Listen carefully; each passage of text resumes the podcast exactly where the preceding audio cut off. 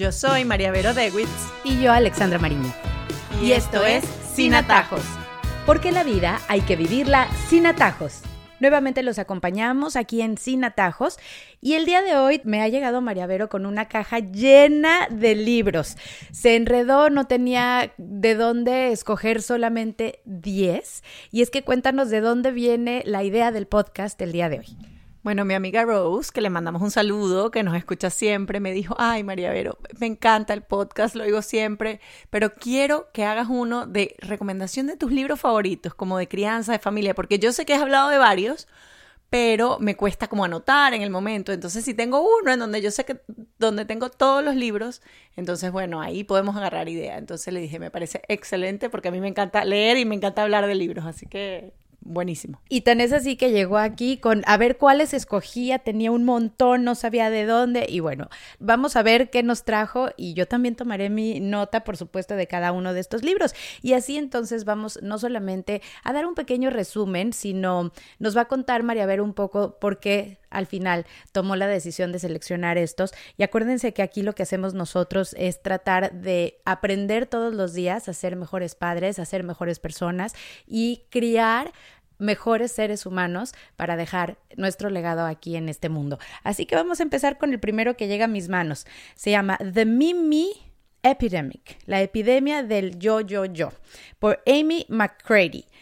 Y aquí lo que yo creo, un poco nos has hablado acerca del tema y, yo creo que los, lo va a decir de acuerdo al título, yo ninguno de estos libros he leído, entonces lo que puede venir a mi mente y tiene mucho que ver con esos niños empoderados que nosotros queremos, sí, pero que a veces se nos pasa un poquito la mano tal vez y que todo gira en, torno a, a los niños y a que estén bien y a que todo funcione excelente. ¿Es por ahí? Fría, caliente. Caliente, caliente. Mira, sí, es un libro que a mí me encanta, es de mis favoritos, siempre lo recomiendo. Está en inglés, no está todavía en español, o sea, me encantaría que alguien lo tradujera para poder recomendarlo y leerlo en español. La autora se centra un poco en el niño moderno, ¿no? En el niño que es el centro, el centro de la familia, el centro de la escuela, el centro de sus amigos, etcétera, y que no sabe salir de sí mismo porque se ha criado así. Es este concepto del entitlement ¿no? Que es el sentimiento de que yo me merezco todo solo por ser quien soy. Entonces, en la primera parte del libro nos habla un poco de este fenómeno, de cómo hemos llegado acá.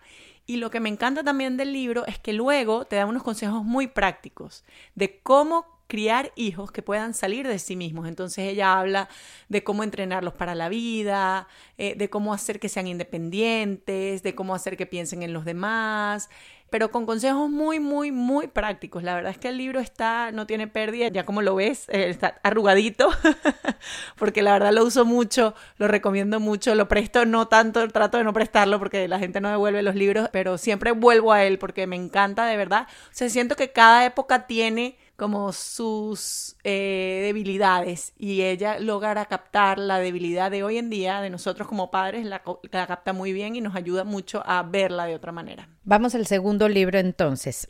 The Gift of Failure, el regalo del fracasar cómo los mejores padres aprenden a desprenderse para que sus hijos puedan ser exitosos, de Jessica Leahy. Ya solamente con el título, por supuesto que lo hemos tocado varias veces este tema también y nos llama mucho la atención porque sí queremos ser los mejores papás, pero cómo nos cuesta aceptar incluso nuestros mismos errores y mucho más el de nuestros hijos. A veces sí queremos esa perfección y nos dejamos inundar un poco por los vecinos. Y uno lo ve mucho y lo hemos platicado en los partidos, por ejemplo, de fútbol, de cualquier deporte de verdad es que uno se alegra mucho por los niños que son estrellas, pero al mismo tiempo te llenas de frustraciones cuando ves que tus hijos no están tal vez en cierto nivel o cuando cometen errores y se nos olvida que es muy difícil estar en la cancha. Qué fácil es decirlo desde, desde donde estamos sentados. Y así creo que es con todo, ¿no? Bueno, este es otro que también me encanta, creo que todos me encantan, por eso los traje, pero sí, el tema del fracaso. Y siempre también hablo del fracaso, de cómo el fracaso es importante en la vida de todos.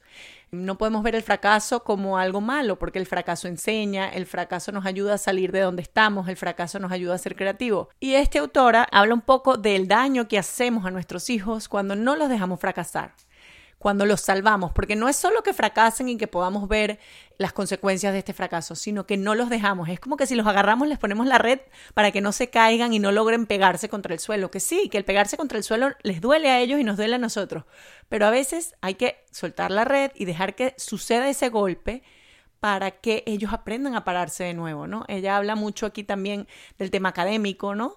De cómo cuando ponemos el enfoque en los resultados, en la A, y también lo hemos hablado mucho aquí, ¿no?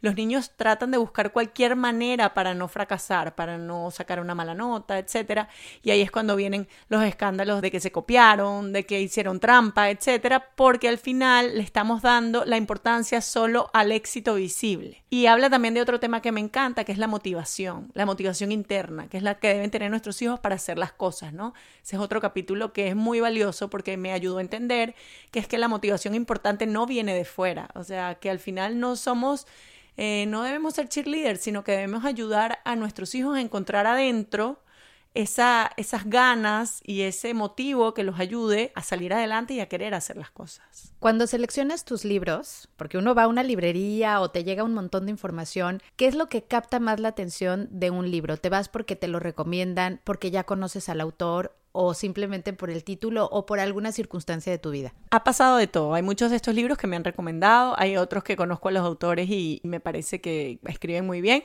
y hay otros que los títulos me enganchan.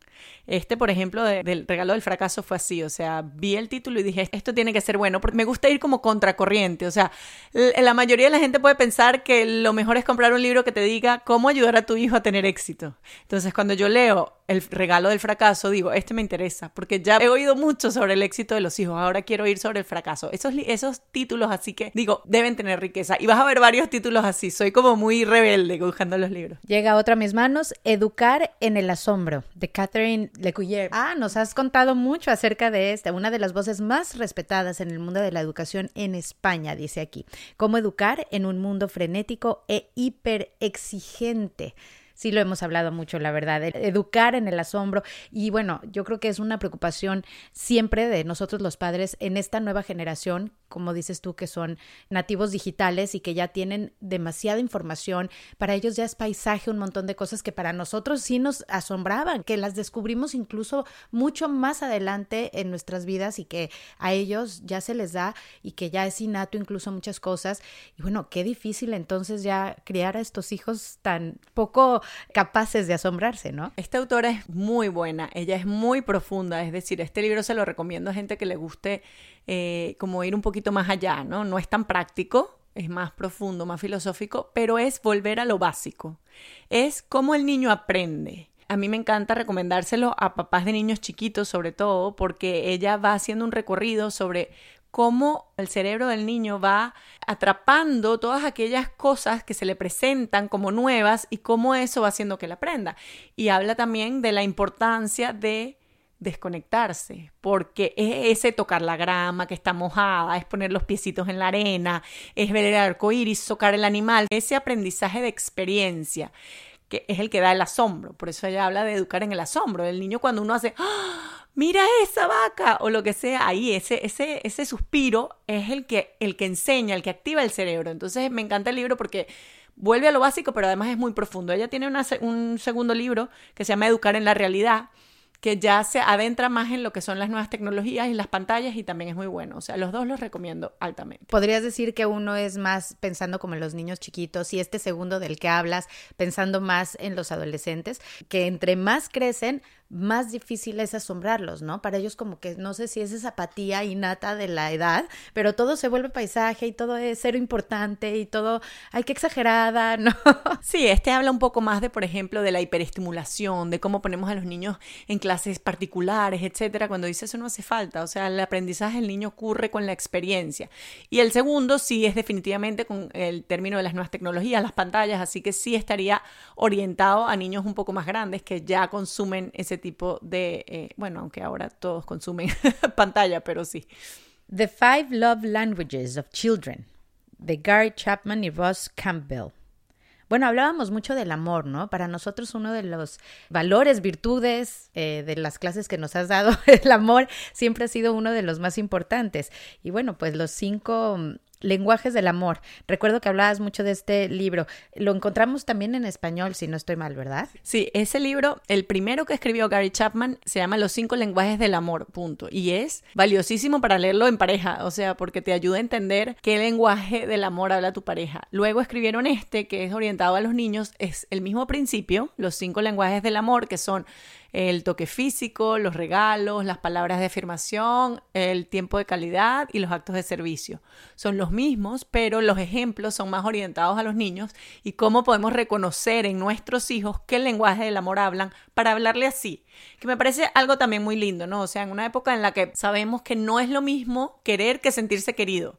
O sea, podemos querer mucho a nuestros hijos y pueden no sentirse queridos porque tal vez como los queremos no es como ellos perciben ser queridos, ¿no? Entonces, eh, yo creo que es un libro que siempre recomiendo a cualquier persona, ni siquiera el de los niños, puede ser el, básico porque yo creo que cambia un poco la perspectiva cuando uno dice, ay, es que ella no me quieres. Bueno, no es que de repente no es que no te quieres, sino que te está demostrando su cariño cortando la grama y tú dices, pero ojo, o sea, a mí eso me puede importar menos que cortes la grama, pero él de repente actos de servicio es su lenguaje del amor y él cree que te lo está demostrando así. Y bueno, lo mismo pasa con los niños, es un libro muy lindo que recomiendo siempre. ¿Te gusta más leer el libro físico o eres ya de las que se cambió a la pantalla? Es un fenómeno raro. Cuando son libros de educación y de familia, tienen que ser en físico. No me los puedo, o sea, pero literalmente no me los puedo leer, o sea, tengo que tenerlos en la mano.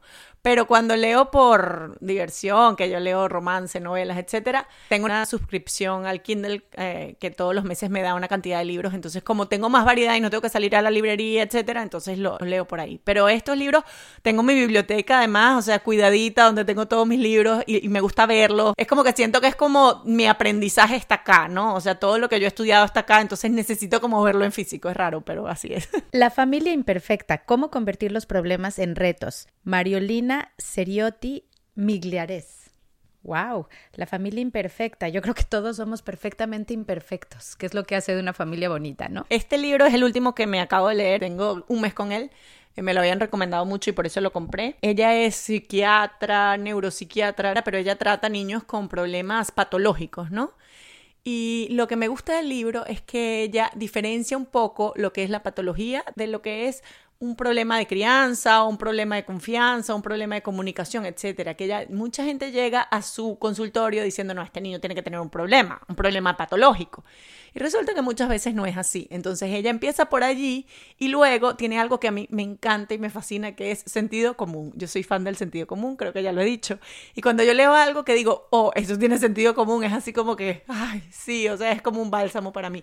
Y es un poco eso, o sea, qué retos encontramos en la crianza y cómo enfrentarnos a ellos no necesariamente son patologías. Puede ser que sean problemas, bueno, de esa imperfección de los seres humanos, porque al final en la familia somos seres humanos y somos imperfectos.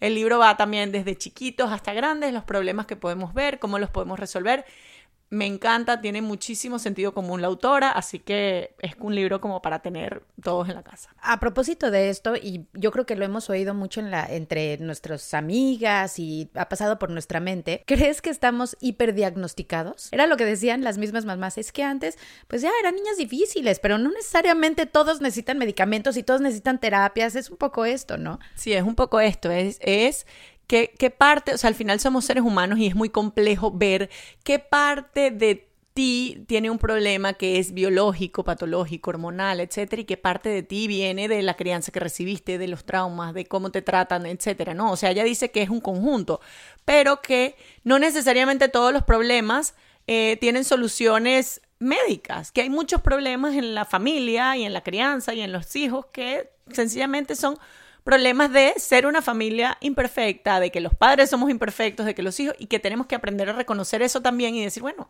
ojo, es que no presta atención porque, porque de repente no le estoy dando el tiempo, o porque de repente no hay un horario en la casa, o porque de repente no hay una rutina, no, no necesariamente le tengo que dar unas pastillas, o sea, aunque sí existen estos casos, pero no todos los casos son así. Bueno, Madres demasiado madres. y si vieran la portada, es una niñita con una cara tremenda jalando una cuerda. Es imposible amar demasiado a los hijos. Wow, se ve muy interesante. Esto no, no lo habías comentado, Osvaldo Poli. Eh, este libro lo compré hace muchísimo tiempo. Solo el título siempre me ha quedado grabado porque es esa pregunta que se hace. ¿Es posible amar demasiado? Y yo creo que hoy en día hay que plantearse no el amar demasiado, porque sabemos que el amor a nuestros hijos es pero, pero sí a veces cuando centramos toda nuestra vida, toda nuestra actividad, o sea, y nos convertimos solo en madres, los hijos también lo resienten porque le estamos poniendo mucha presión, mucha expectativa, eh, los estamos haciendo centro de un universo que ellos no pidieron, ¿no? Entonces, de eso es un poco lo que habla este libro, o sea, ¿hasta cuándo el, con la excusa del amor nos podemos pasar y podemos hacer cosas que no son buenas para nuestros hijos. Queremos, o sea, la definición de amor es querer el bien del otro. Y muchas veces por este exceso de amor, y hay ejemplos, por ejemplo, cuando yo quiero tanto a mi hijo que entonces quiero estar todo segundo con él y no, entonces no lo dejo que esté con otra gente porque yo quiero, bueno, o sea, sí, lo quieres, pero el querer el bien de él es también que él esté con otras personas y también que salga, etcétera, ¿no?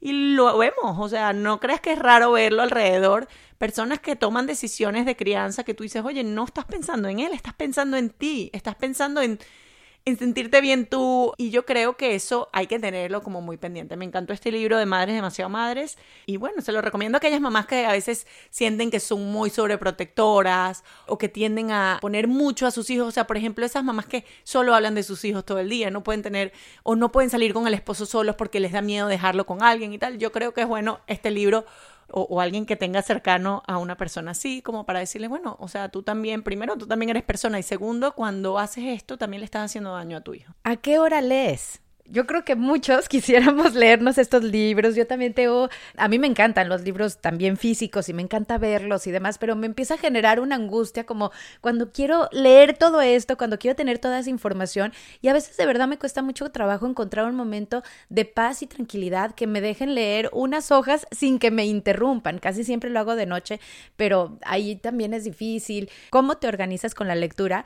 Yo sabiendo que es una parte muy importante de tu vida, ¿no? Pero también una vida muy ocupada. Mira, yo creo que toda mi vida he leído mucho. O sea, chiquita mi mamá me ponía límites. O sea, me decía, tienes que dejar de leer ya. así tal cual. Eh, me compraban unos libros y me los leía todos eh, en, una sentada. O sea, era así como bastante lectora, ¿no? Ya de grande me cuesta más conseguir el tiempo, pero a la vez como decirle a alguien que no vea televisión o que no salga a hacer ejercicio. O sea, cuando es tu hobby, cuando es lo que te gusta, así te interrumpan, lo haces. O sea, yo me siento a leer y me interrumpen 100 veces y las 100 veces me vuelvo a sentar y vuelvo a agarrar el libro. Sí me cuesta más como mantener el hilo cuando me interrumpen tantas veces, pero, pero sí tengo mis momentos eh, de soledad. Además, al final también es mi trabajo, ¿no? O sea, tengo mis libros de diversión que no tienen nada que ver con esto, porque al final yo también quiero escribir mi libro, que espero algún día eh, tenerlo, tengo ya la idea, pero todavía no se ha, no he conseguido como el, el ritmo de escribir, pero siento que si no leo, no tengo de qué hablar. Y, si no tengo de qué hablar, al final esto, esto es a lo que me dedico. Entonces es como también un trabajo, ¿no? Bueno, vamos a hablar del siguiente. Los 10 hábitos de las madres felices para vivir con pasión, éxito y equilibrio sobre todas las cosas. Aquí también creo que lo has nombrado en alguno de los podcasts que hemos tenido eh, acerca de estos 10 hábitos y Fíjate que me llama la atención porque lo habíamos platicado, incluso lo habíamos planteado para un podcast. El tema que es ahora actualmente recurrente y lo empiezo a ver mucho y es esas mamás que se están dando muy duro. Eh, pensando que realmente son malas madres y creo que tiene mucho que ver con ese tiempo de pandemia en donde estuvimos mucho tiempo en nuestras casas con nuestros hijos, en donde la dinámica de los hogares cambió y la dinámica de las mujeres trabajadoras cambió y ahora vuelven a sus oficinas porque ya todo el mundo está retomando sus horarios normales y empieza esa presión nuevamente a no puedo estar en un trabajo y con mi familia al mismo tiempo cuando era un poco lo que nos permitió ese stop, ese alto en el camino que nos obligó a hacer la pandemia a nivel mundial. Em, estoy en lo correcto, este libro es de Meg Meeker. Mira, ella es una autora buenísima. Ella tiene un podcast en inglés que se llama Parenting Great Kids, creo que se llama así. Y tiene muchos libros. Tiene unos también de padres con hijas y de madres con hijos. O sea, como la diferencia, cómo la diferencia de, eh, de hombre y mujer eh, afecta en la crianza. Espectacular. Este libro, eh, escogí este en vez de esos porque lo que tú dices, yo siento que nos damos muy duro a veces las mamás, ¿no? Sentimos que tenemos que, em, pues, abarcar todo y además sentimos que lo hacemos mal, sentimos que todo el mundo lo hace mejor que nosotros y es importante que nosotros estemos contentas y felices para poder criar hijos felices también, ¿no? Ella habla aquí de, la fe, de la amistad, de cómo nos damos nuestro tiempo.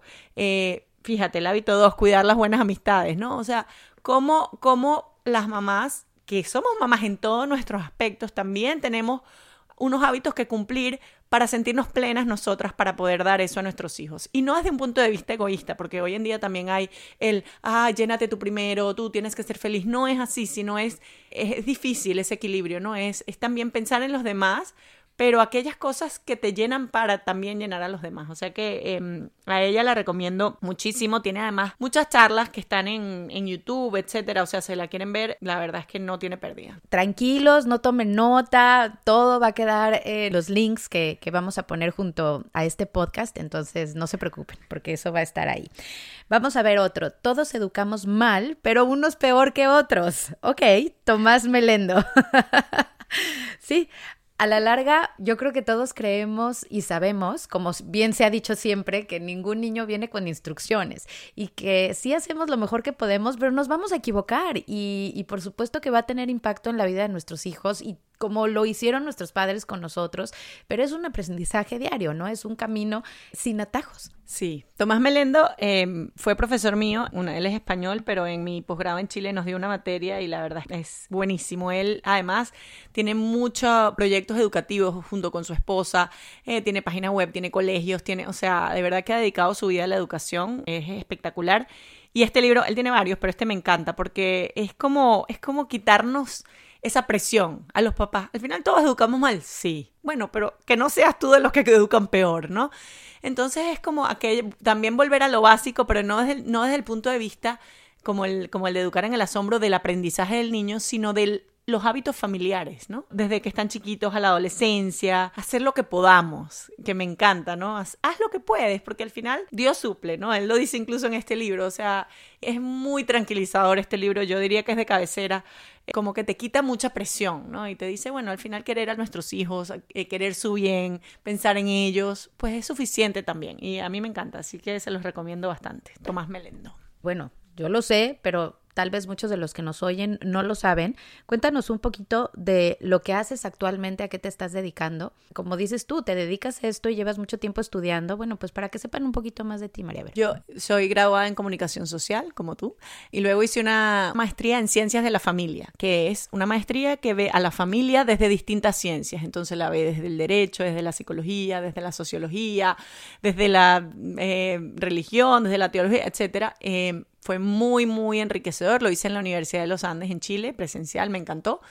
Y bueno, luego de ahí ya con mi posgrado, eso, leer mucho, hablar mucho con la gente. También doy conferencias y charlas a, padres, sobre todo, no tanto a niños, eh, sobre todo a padres y a profesores.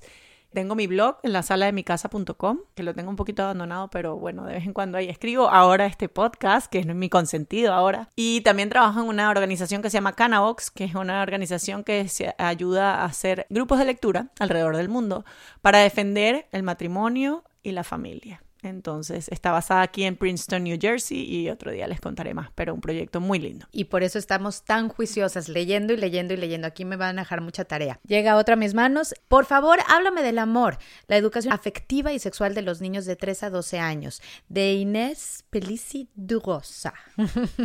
Mira, este libro como lo ves también está bien gastadito y subrayado. Yo doy una charla que se llama Cómo hablar del amor a los hijos eh, o cómo hablar de sexo a los hijos y esta ha sido mi Biblia para esa charla.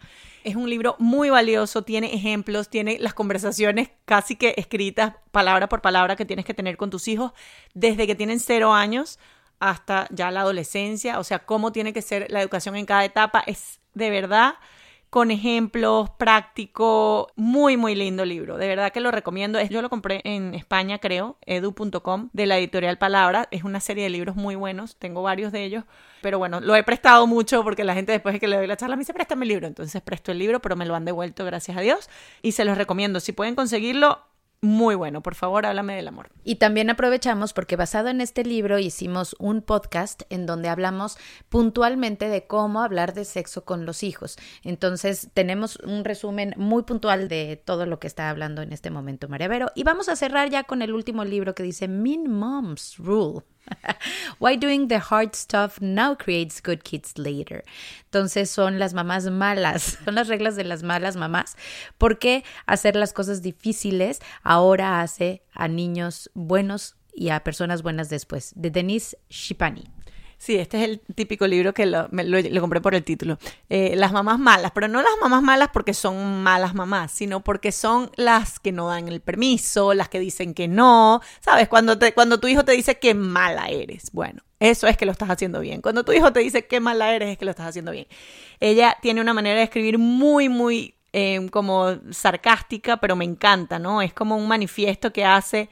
La verdad es muy bueno el libro, tiene un, bueno, es, es en inglés. Es un libro que al final te da como también tranquilidad, ¿no? A veces uno se siente mal por decir que no, uno a veces se siente mal por hacerlo diferente que los demás, por no hacer lo que está haciendo todo el mundo, y ella te dice, no, o sea, no puedes seguir a los demás, tú tienes tus propias reglas, tú tienes tu intuición, son tus hijos, y a veces hay que hacer las cosas difíciles, a veces hay que decir que no, a veces hay que regañar, a veces, y esto no está mal porque esto es lo que luego tus hijos te van a agradecer. Entonces, este libro me encanta, me encanta. Mira, dice, las mamás malas dicen que no, las mamás malas son consistentes, las mamás malas confían en ellas mismas, no les importa lo que los demás están haciendo.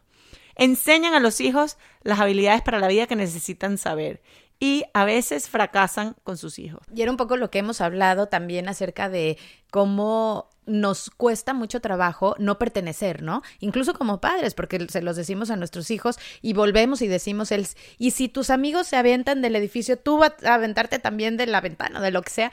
Y bueno, pues nosotros hacemos también mucho eso, nos cuesta mucho trabajo ceder a esa o no ceder más bien a las presiones sociales en cuanto a cuándo darles los celulares a nuestros hijos, cuándo no definitivamente comprar la ropa que tal vez esté de moda pero que sabes que tu hija o tu hijo no debe de usar, cuando no ir a algunos o ciertos lugares, cuando no quieres tener ciertas conversaciones que no son para ellos.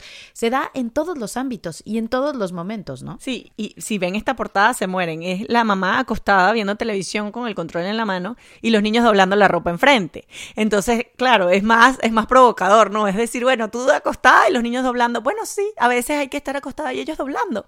Porque esto, no, esto es impopular hoy en día, porque uno cree que es que uno tiene que servir a los hijos todo el día y hacerles todo, porque si no, uno no es buena mamá. No, a veces les toca a ellos hacer las cosas y uno sentarse a verlos para que aprendan hacerlo en su vida luego, ¿no? Si no estamos lanzando hijos que no están preparados por tratar de ser buenas y de consentirlos todo el tiempo. Totalmente de acuerdo y me he ganado mucho el you're so mean, eres muy mala mamá, diario me lo dicen mucho. Pues así concluimos entonces con estos 10 libros, como les contamos, vamos a tener los links eh, en nuestro, pues en la portada, por favor vayan y, y revisen cada uno de ellos para que puedan comprarlos si les llamó la atención y si nos quieren escribir acerca de esto, querer profundizar un poquito más, bueno, encantados y ya saben que tenemos un correo electrónico para que nos puedan escribir. Así es como también nos dieron este tema que resultó maravilloso. Y escríbanos entonces. Sin Y de una vez aprovechamos para que se acuerden de inscribirse en su plataforma favorita y así les avisamos cada vez que tengamos un nuevo podcast de Sin Atajos. Así que muchísimas gracias por acompañarnos. Yo soy Alexandra Mariño. Y yo, María Vero de Witz. Y, esto es Sin Atajos. Porque la vida hay que vivirla sin atajos.